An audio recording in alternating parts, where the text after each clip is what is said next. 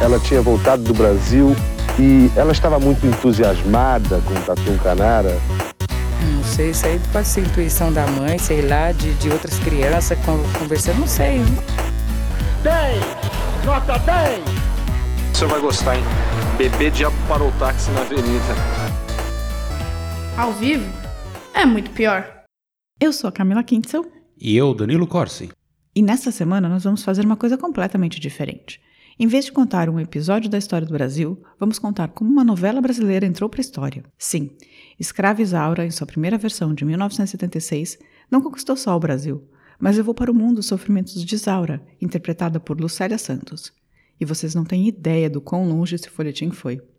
Mas antes de mergulharmos nessa história de novela, preciso saber o que vamos beber hoje. O vinho de hoje é o brasileiríssimo Saltão Paradoxo Chardonnay 2019, que é branco como a Isaura e traz o paradoxo da novela no nome. Além disso, é uma das vinícolas mais tradicionais do Brasil e você encontra por menos de 50 dinheirinhos lá no drinco.com.br. Como sempre, toda vez que você compra os seus bons vinhos pelo Drinco, uma comissãozinha vem pra gente. E é com ela que nós pagamos as contas do podcast aqui. Todo mundo está ganhando. Ninguém perde. Todo mundo ganha. Se ganhou, perdeu. Não, é o contrário. Todo é, mundo. é a anti-Dilma. Não, então, exatamente. e todo mundo sai ganhando com os bons vinhos. Brinde história. Tchim, tchim. Tchim, tchim.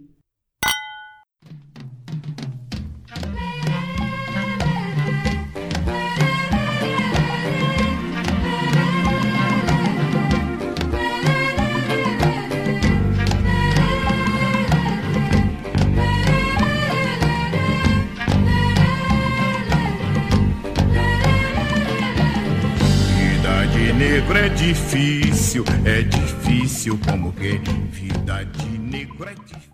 Bem, acho que para começar a falar de Escrava Isaura, eu preciso explicar que a novela foi baseada em um livro de 1875 de Bernardo Guimarães, Muito ruim, autor. um escritor do romantismo brasileiro. Muito ruim. Você leu?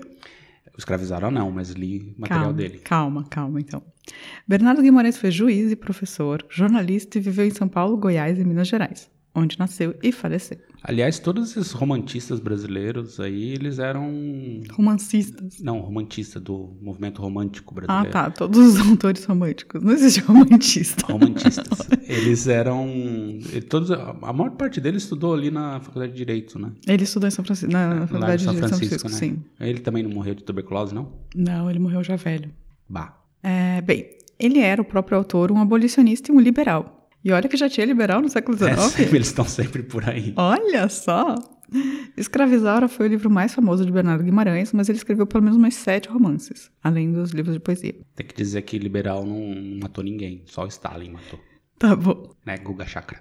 É, bem, eu gostei tanto dos nomes dos livros do Bernardo Guimarães que eu vou ler alguns títulos dos romances pra você e vo- na ordem de publicação e você me diz se quer ler ou não Já digo, e, não. e por quê, tá? E aí você comenta sobre o nome, pode ser? Pode. O primeiro é O Ermitão do Muquem. O nome é bom, mas deve ser uma bosta de livro. Você gosta do Ermitão Ermitão é bom. e do Muquem? Não faço a menor ideia que é Muquem, deve ser um lugar, mas não faço a menor ideia. O segundo é um livro que o Jair gostaria. Esse é, esse tá na moda. O Garimpeiro. O garimpeiro. Você gosta? Não. Quem gosta de garimpeiro? Você leria? Não. Você é a favor do garimpo? Não. Entendi. O terceiro é O Seminarista. Vírgula, o pedófilo. Não sei, pode ser tipo Todo uma coisa... seminarista. Pode ser uma coisa Não, meio... tô generalizando, É, tá, né? tá feio, é feio isso falar. Não, O Seminarista. Então, e aí? Quer ler O Seminarista? Não. Tá bom. Ele é muito ruim. Sabe quem foi seminarista? O Paulo Leminski. A gente tem um episódio sobre, Verdade. sobre o Paulo Leminski. Tem. Ouçam. No quarto livro, O Índio Afonso.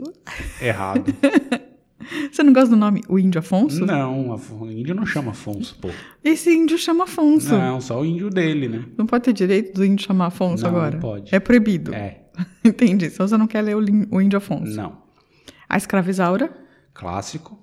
Você leria. Rubem de Falco? Não, não leria. Assistiria. Assistiria. Tá. A Ilha Maldita. Tipo, deve ser inspirado em algum romance lá dos americanos, né? Mas você leria. Não. Não leria. Você não lê nem o livro do Bernardo de não, Guimarães já até li, agora. muito ruim. Eu acho que foi, acho que foi o Índio Afonso. Tinha que caía na, na, na vestibular. Entendi. É, e Rosaura, a Enjeitada.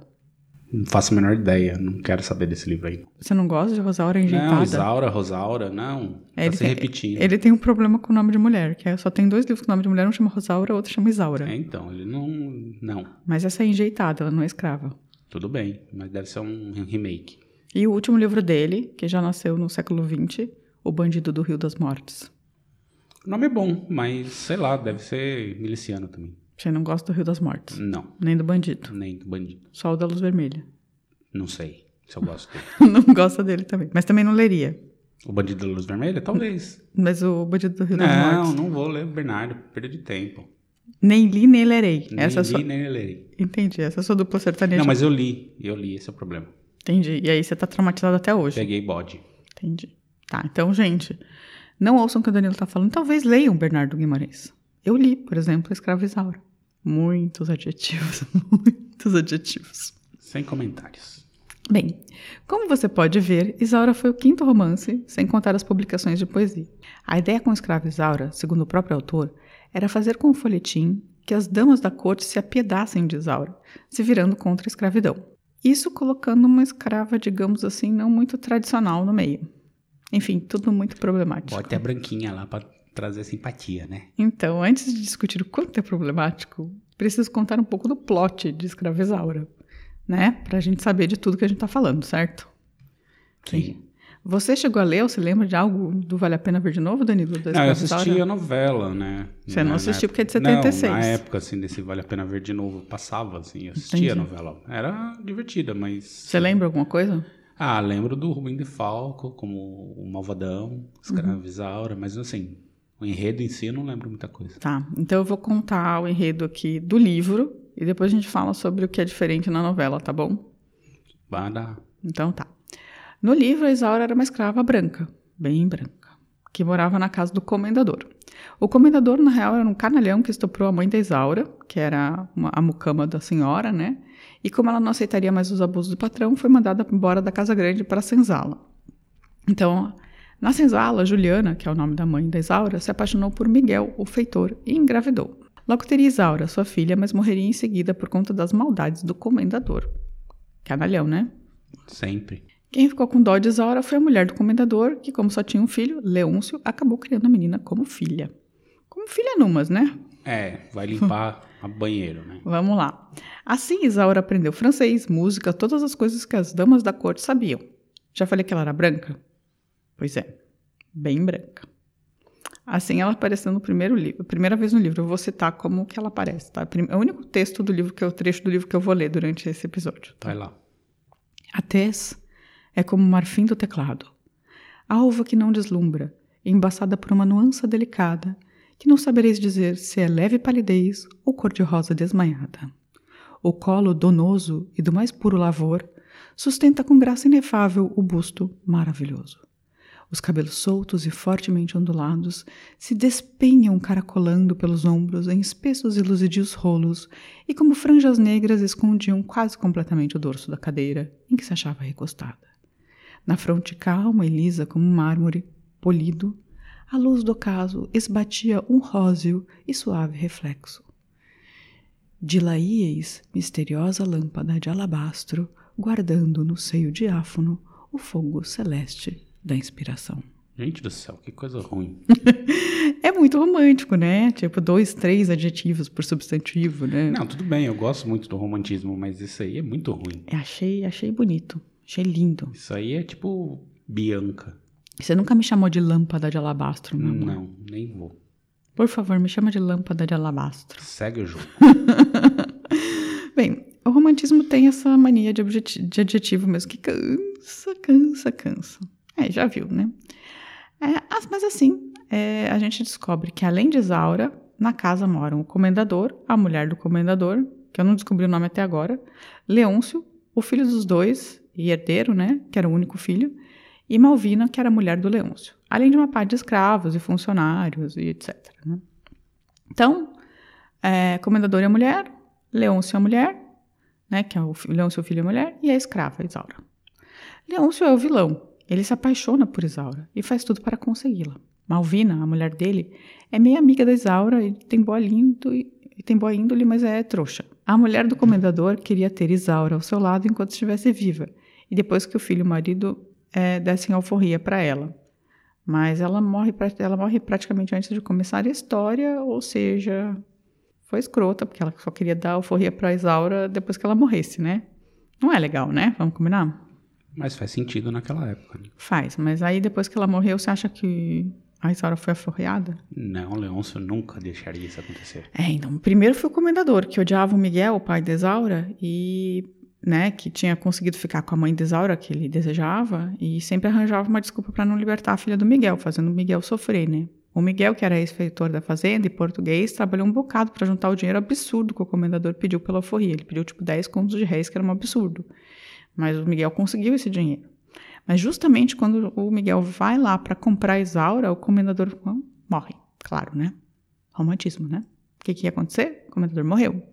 E aí quem virou o dono da Isaura foi o Leôncio. E a gente já sabe que o Leôncio não ia querer vender, né? Ou ia, Danilo? Não, né? Não. Nisso, o Miguel, e, né, que é o pai, e a Isaura decidem fugir com o dinheiro que ele tinha juntado para compra. Eles vão para Recife, ficam escondidos num barco e começam uma nova vida lá. Leôncio não desiste e começa a procurar Isaura a todo custo. Mas nesse meio tempo, Isaura conhece Álvaro, nosso herói. Passou dois terços do livro antes de aparecer Seu o herói, mocinho. nossa, é muita gente. Nosso herói.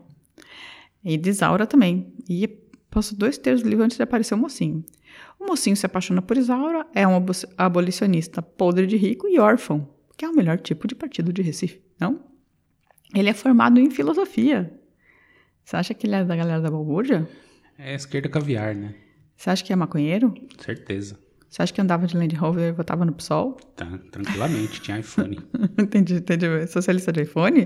Ele mesmo. O Álvaro, tá riquíssimo. Enfim, e- mas isso é muito romantismo, né, minha gente? Aí aparece um caçador de recompensa que denuncia Isaura e ela tem que voltar para Campos de Goitacazes, que é onde fica a fazenda do Leôncio, com o Leôncio. Nisso, a mulher do Leôncio, que já tá full pistola com essa história de tititi do marido pro lado da Isaura, dá um ultimato. E claro que o Leôncio resolve casá-la com o cara mais deformado da fazenda, chamado Belchior Ao vivo é muito pior. o jardineiro. É. Mas o que acontece? Bem na hora do casamento, surge quem? Álvaro, que avisa o Leôncio que ele estava devendo tanto dinheiro no mercado que perdeu absolutamente tudo. E aí o nosso aboli- abolicionista comprou a dívida e agora era fa- dono da fazenda, da casa, dos escravos e de quem? Tá Isaura, né? Da Isaura. Sempre tem um liberal que compra tudo, né? Comprou tudo. Comprou a dívida do Leôncio. E aí a Isaura casa com o Álvaro e fim da história. É, não, antes o Leôncio se tranca no escritório e se mata com um tiro na cabeça. E Malvina, que é a mulher, fica livre do boy lixo e volta pra casa do pai rico, bem viuvinha. Tudo bem. É, uma história com final feliz, certo? Sim. Você gostou da história? Não. Não quer ler? Não. Tô oferecendo aqui. não passo. É domínio Só público. você contando já tá bom. É domínio público, viu, gente? Se vocês quiserem ler o livro, é fácil. É só entrar no domíniopublico.org que você consegue ler, tá? Bem, na novela, uma das primeiras de Gilberto Braga, que fez também Vale Tudo, outras novelas bem famosas, né? Isaura tem um pretendente chamado Tobias que morre em um incêndio junto com Malvina logo no começo da trama. Tudo é mais enrolado, digamos assim. Ela também só conhece o pai lá pela metade da novela. Foram adaptações para fazer um livro de 150 páginas, que é um livro bem curtinho, né? Durar o tempo de uma novela de 100 capítulos. Ou seja, eles deram uma bela enrolada, né? Total, né? Viraram, fizeram um remake de tudo. É, eles aumentaram bastante a história. Então, tipo, ah, ela fica sem conhecer o pai, sofrendo porque não sabe quem é o pai. Mas aí ela conhece o pai. E tem esse tal de Tobias que, tipo, é o Perilo, sabe? Só o Perilo. E ele morre no começo da trama, ela, por quem ela era apaixonada. E só depois ela vai se apaixonar pelo novo mocinho, que é o Edwin Luiz. Meu Deus. É o Edwin Luiz. Bem, agora que eu já contei tudo isso, eu preciso c- contar por que, que esse episódio está acontecendo, né? Porque eu não tô- a gente não faz episódio só para contar novela, faz? Esse é o primeiro. É, então, mas não Podemos é um episódio fazer. para contar novela. É um episódio para dizer que, tipo, o quanto essa novela ela fez história no final das contas. É, e é por isso que a gente está aqui. A Escrava Isaura ela foi um fenômeno como nunca antes visto na TV brasileira. Ela foi vendida para 150 países, se, transfor- se transformando por muito tempo na novela brasileira mais exibida no exterior. Até hoje, 44 anos depois, é a quarta produção brasileira mais exportada. Tipo, é muito sucesso, né? Sim. Na Rússia, parece que ela só foi desbancada pelo clone, que fez um sucesso absurdo e é reprisada quase todo ano. Dr. Albieri, né? Você lembra do Dr. Avieri? Não, tem muita cara de russo isso, assim, tem um Dr. Albieri. E o clone, Sim, com Murilo Benício, Murilo Benício. diz que a, a, a Glória Pérez, ela... A cada tempo ela fala, eita, estão passando o clone de novo na Rússia, porque ela começa a ser seguida por um monte de russos, assim, no Twitter, sabe? e aí ela fala, outra, mais uma vez. E parece que a Letícia Sabatella, uma primeira, primeira vez que foi visitar Moscou, assim, pararam ela na rua, assim, só que fazia, tipo, 15 anos que tinha passado a novela. assim. Sucesso total. Enfim, mas o clone foi desbancou só na Rússia a escravizaura. O resto do mundo, a escravizaura ainda é mais famosa. Na verdade, a novela Escravizaura foi a primeira produção sul-americana a romper a cortina de ferro e ser apresentada nos países socialistas. E não foi só que ela foi um sucesso avassalador na China e na Rússia, mas ela também foi exibida na Hungria, na Polônia, na Romênia, na Ucrânia, em quase todos esses países do leste europeu. Eu estava vendo um vídeo de uma moça húngara falando que se você chegar numa vila de 600 habitantes na, na Hungria, e ainda hoje perguntar para qualquer velhinho, húngaro, eh, chegar para um velhinho húngaro e falar escravo, ele responde Isaura. você quer testar um dia? Eu acho que eu não quero ir pro interior da Hungria. Não, eu você tô não, de quer, boa. Hum. você não quer ir para uma vila húngara de 600 pessoas? Não, acho que tá tudo bem. Você tem medo do urbano Muito. ou medo do velhinho russo? Do velhinho húngaro? De- dos dois- da combinação dos dois. O medo de gente que fala húngaro. É magiar, né? Que fala. É, não, uma diária até que tudo bem. O problema são os velhinhos húngaros mesmo. Entendi. Na Rússia, a palavra fazenda entrou para o dicionário. A coisa mais louca é que os russos jovens não entendiam muito o conceito de fazenda privada, porque eram todas coletivas, né? Estavam no meio do, do regime, assim. E imagina escravo, então o quanto era exótico essa ideia. Só nos gulags, né? Ah, então, Gulag não é escravo, é prisioneiro político. Que botavam pra trabalhar Pode, pra tá, mas aí é trabalhos forçados, é diferente, né? Não, é diferente, Tipo, sim. de você comprar e vender pessoas, né? Uma coisa é o Estado. E a ideia de fazenda pri- de propriedade privada. Eu também tinha visto uma, uma outra mulher ucraniana falando que ela achava incrível que e ela tinha morado na Rússia também. Que uma das coisas que espantava muito é que na novela as casas eram coloridas. Mas nessa época aí era tudo a mesma coisa, né? Era tudo União Soviética, não existia Rússia e Ucrânia. Sim. Isso foi em 1900, ma- passou em 80, mais ou menos, na década, no começo da década de 80, a novela na todo o leste europeu, né, em toda a União Soviética na época. Bem, na China, a piração com a Isola, que é como eles falam Isaura, foi tão grande que eles deram por voto popular o maior prêmio de atuação da China a Lucélia Santos. Foi a primeira e única vez que um artista estrangeiro ganhou esse prêmio. É, a Lucélia Santos ela ficou uma pessoa tão relevante para a cultura chinesa que quando houve uma comitiva de presidentes e ex-presidentes brasileiros para a China na época do FHC, levaram ela junto. E o Deng Xiaoping ficou fazendo sala para ela, uma festinha, assim, meio que deu uma ignorada nos Era presidentes. muito mais importante que Ela o era- Fernando Henrique. É, porque ela era tipo a isola, sabe? A- tipo, passou muitas vezes a escravizaura na China, assim. Ela Deve é, passar até hoje. é, ela é muito famosa, assim, lá, muito mesmo, assim, muito diferente do, do Brasil. Assim, Brasil escravizaura é uma, é um- uma novela de sucesso. É, mais uma novela. né? É. E aí tem mais coisas e mais loucuras que aconteceram por conta da escravizaura. É por isso que tá vindo esse episódio, porque tem muita curiosidade, assim. Uma sessão do parlamento, do parlamento português foi cancelada para exibição do último capítulo da novela. Normal. Mas acho que os portugueses gostam de cancelar a sessão do parlamento por novela. Gostam, gostam. Em Cuba, o racionamento de energia era suspenso no horário de transmissão da novela.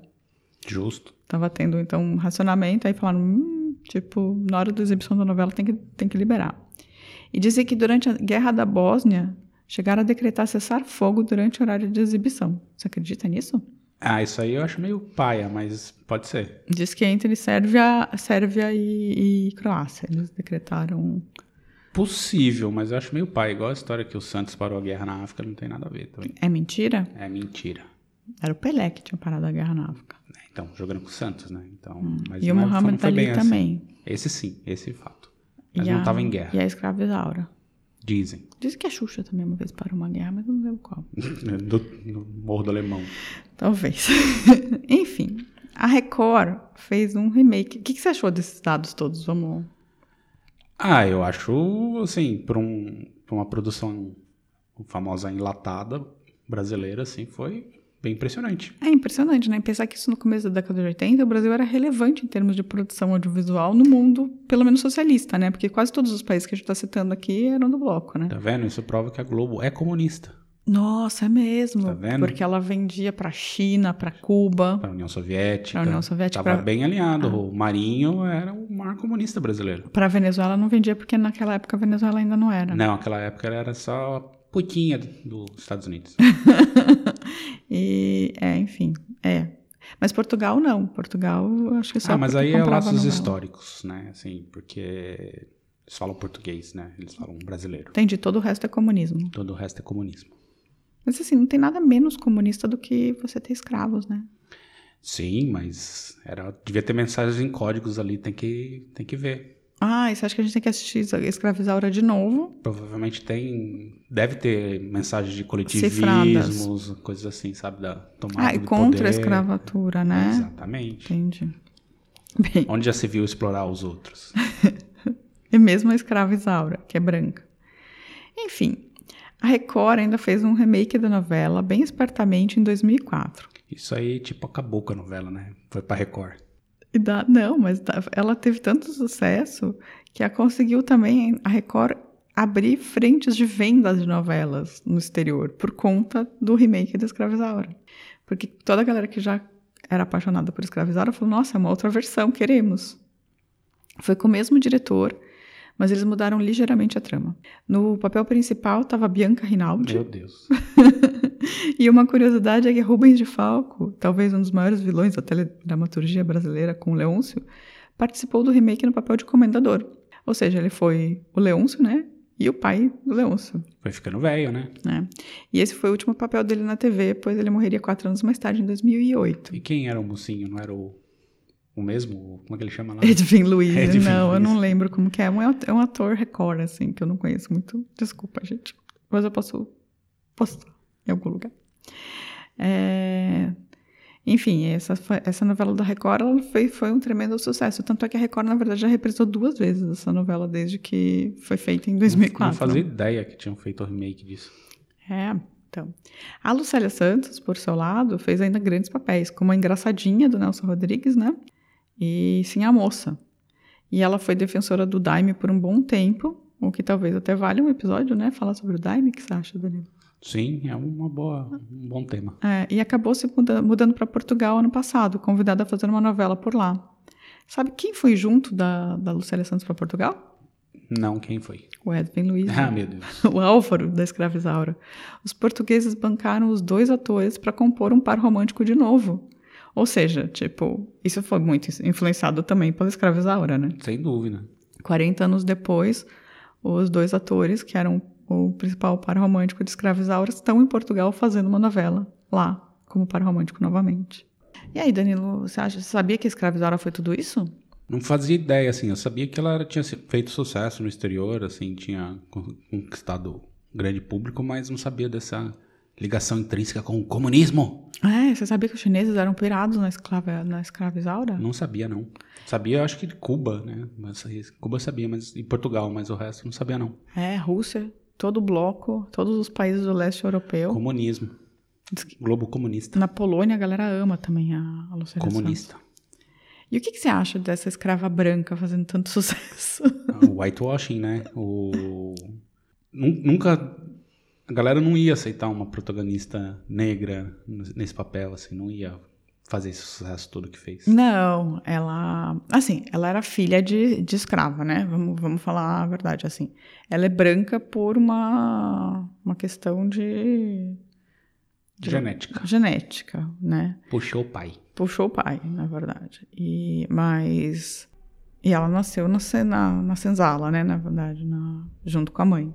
E sempre foi escrava, mas assim, ela foi educada pela Sinhá, né? Ela foi, ela fala francês, ela fala, Tez de mármore. ela tem a tez de mármore, ela fala, ela toca música, ela é, ela é, ela é humilde, ela não tem nenhum traço negro nela, sabe? Então, Só- tipo, talvez só os cabelos ondulados. é, mas assim, ela tem Cabelo... Era um cabelo charme. ela tem cabelos pretos meio ondulados, sabe? Mas, tipo, os portugueses, né? Whitewashing, É. total.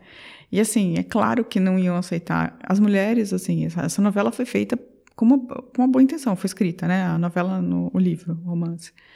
Ele foi escrito com uma intenção até positiva, que era falar sobre, né, incentivar o abolicionismo. Mas liberal tem limite, né?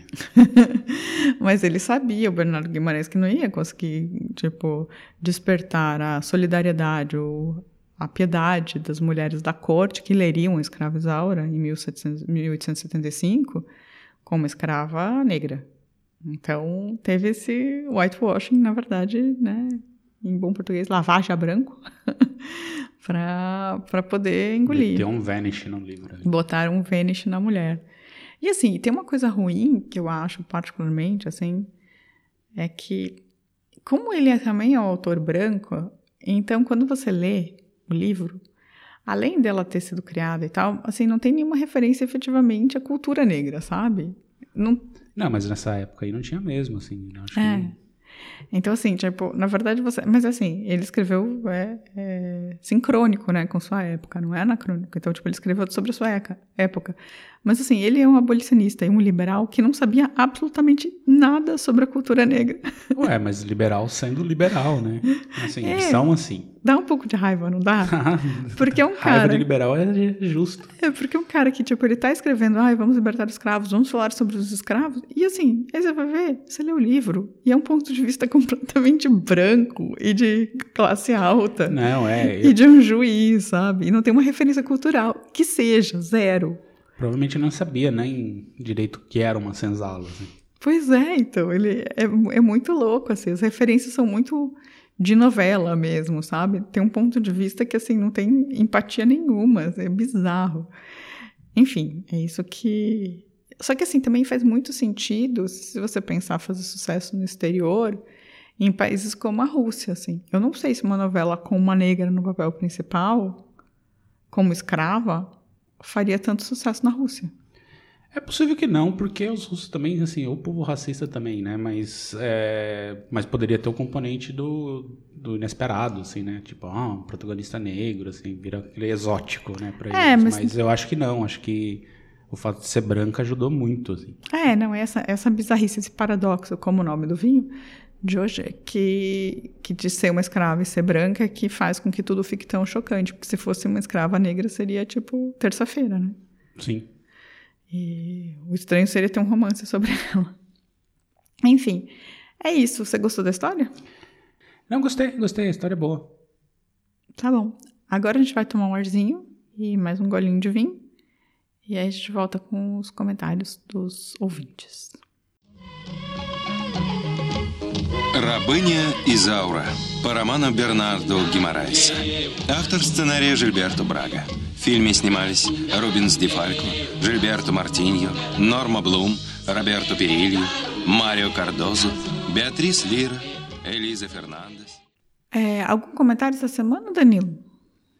Bom, a gente tem o, o Márcio lá no YouTube. Ele falou que, a histó- que as histórias que a gente conta são fantásticas, e mas ele queria que fossem que a gente no YouTube colocasse, fizesse um vídeo mesmo, assim, sabe, com imagens, mais Ah. imagens, coisas do gênero.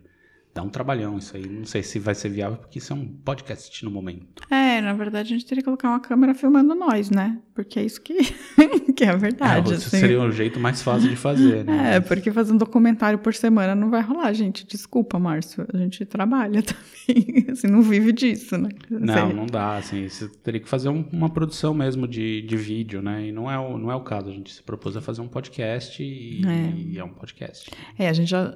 Vocês têm que entender assim, tipo, a gente tem a vida normal, que é o que paga as contas, assim. E aí, tipo, tanto eu quanto o Danilo, a gente alterna também as semanas contando a história por causa disso, pra gente poder ter tempo pra produzir o roteiro. E aí, assim, é uma semana pesquisando, duas semanas pesquisando, pesquisando, pesquisando um tema, lendo livro, lendo tese e, e artigo, e vendo documentários, etc. E aí escrevendo roteiro, assim, é por isso que a gente até alterna entre a gente por conta disso, assim, porque a gente tem todo o trabalho normal do dia a dia, né, as oito horas diárias, e o podcast é feito no final Porque de a gente semana. né? gosta, faz no final de semana, É, a mas não dá, ir muito além disso é complicado. É, à noite, a gente grava no final de semana ou à noite, bem tarde, assim, é sempre é sempre meio corridinho, mas é o que dá também, né, gente? Se um dia pagar as contas e a gente vai fazer, fica só fazendo isso, é lindo. Sim. E deixar um salve também pro Arthur Rodrigues, que falou que a gente é ótimo e que tá amando nossos podcasts. Ele também foi lá no YouTube e comentou. Ai, que bom. Sabe o que eu tava pensando, Danilo? Seria legal a gente colocar talvez uma enquete lá no Facebook, é, perguntando que tipo de causo que as pessoas gostam mais, o que você acha? Eu acho que pode pôr no Facebook, mas ah, assim, eu diria pra você pra gente também usar o YouTube pra fazer isso, porque a gente tem, tem mais gente no, no nosso canal no YouTube do Mas que a no gente Facebook. consegue colocar uma enquete no YouTube? Consegue. Ah, eu não entendo nada do YouTube. Bem, Enfim, eu acho que talvez seja o caso. A gente colocar uma enquete, a gente avisa se a gente colocar semana que vem, perguntando, tipo, vocês gostam mais dos casos mais velhos, dos mais jovens, dos mais novos, né? Os que aconteceram ontem e tal. E Flor Delis. Flor de Lis e tal. Os pedidos têm sido muito de, de coisas mais recentes, assim. E é isso que tá me... Mas também, a gente, quando a gente olha as audiências, os casos antigos, eles têm uma audiência bem boa, assim. Sim, não, as pessoas gostam. Então... Acho que a gente tem que fazer um, um podcast sobre um condomínio vivendas da Barra. não, obrigada, valeu. Não sei tanto, assim, acho que não tenho uma tese sobre ele ainda. E se vocês quiserem que eu conte mais novela, eu posso fazer Eu um. tenho várias teses sobre aquele condomínio, mas tudo bem. Eu posso ficar fazendo podcast só contando plot de novela, se vocês quiserem também. Que eu gostei de ficar contando plot da novela hoje. É isso. Mas se, se as pessoas como o Márcio ou o Arthur quiserem entrar em contato com a gente, como eles fazem, Danilo? Pode ir no YouTube, que a gente tem um canal lá. Pode procurar a gente no Twitter, no arroba muito pior. A gente tem Instagram também. E essa f- rede Facebook aí que ainda, algumas pessoas ainda usam, Eu uso. velho. E não temos TikTok, mas temos e-mail, contato arroba E muitopior.com.br. a gente tem o site o também. né? site, né? muitopior.com.br. É Dá pra só deixar vai lá, comentário tem lá também. tudo lá. Tudo, tá tudo lá. São 70 e poucos episódios. E também tá no Spotify, se você quiser, né? É, assim, você acha a gente nos melhores agregadores. É, Nos melhores agregadores é, Player da região. FM, Castbox, Google Podcast, Spotify, Deezer, tudo isso, tá tudo por aí. Tá bom. E eu queria mandar um beijo aqui pra Lucélia Santos. Célia Santos sempre, sempre falando coisas. E é isso. Então, é, tenha uma boa semana, gente. Até mais. Tchau, tchau. Tchau! A vida é muito pior. Este programa é um oferecimento de drinco.com.br.